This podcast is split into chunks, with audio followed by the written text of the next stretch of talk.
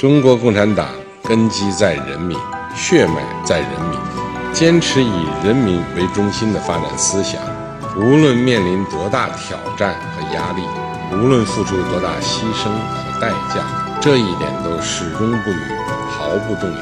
人民至上，生命至上，保护人民生命安全和身体健康，我们可以不惜一切代价。总书记的每一句话，都说到我们心里面去。反复强调的以人民为中心。我们一定要把美丽的家乡建设好，啊，把草原保护好。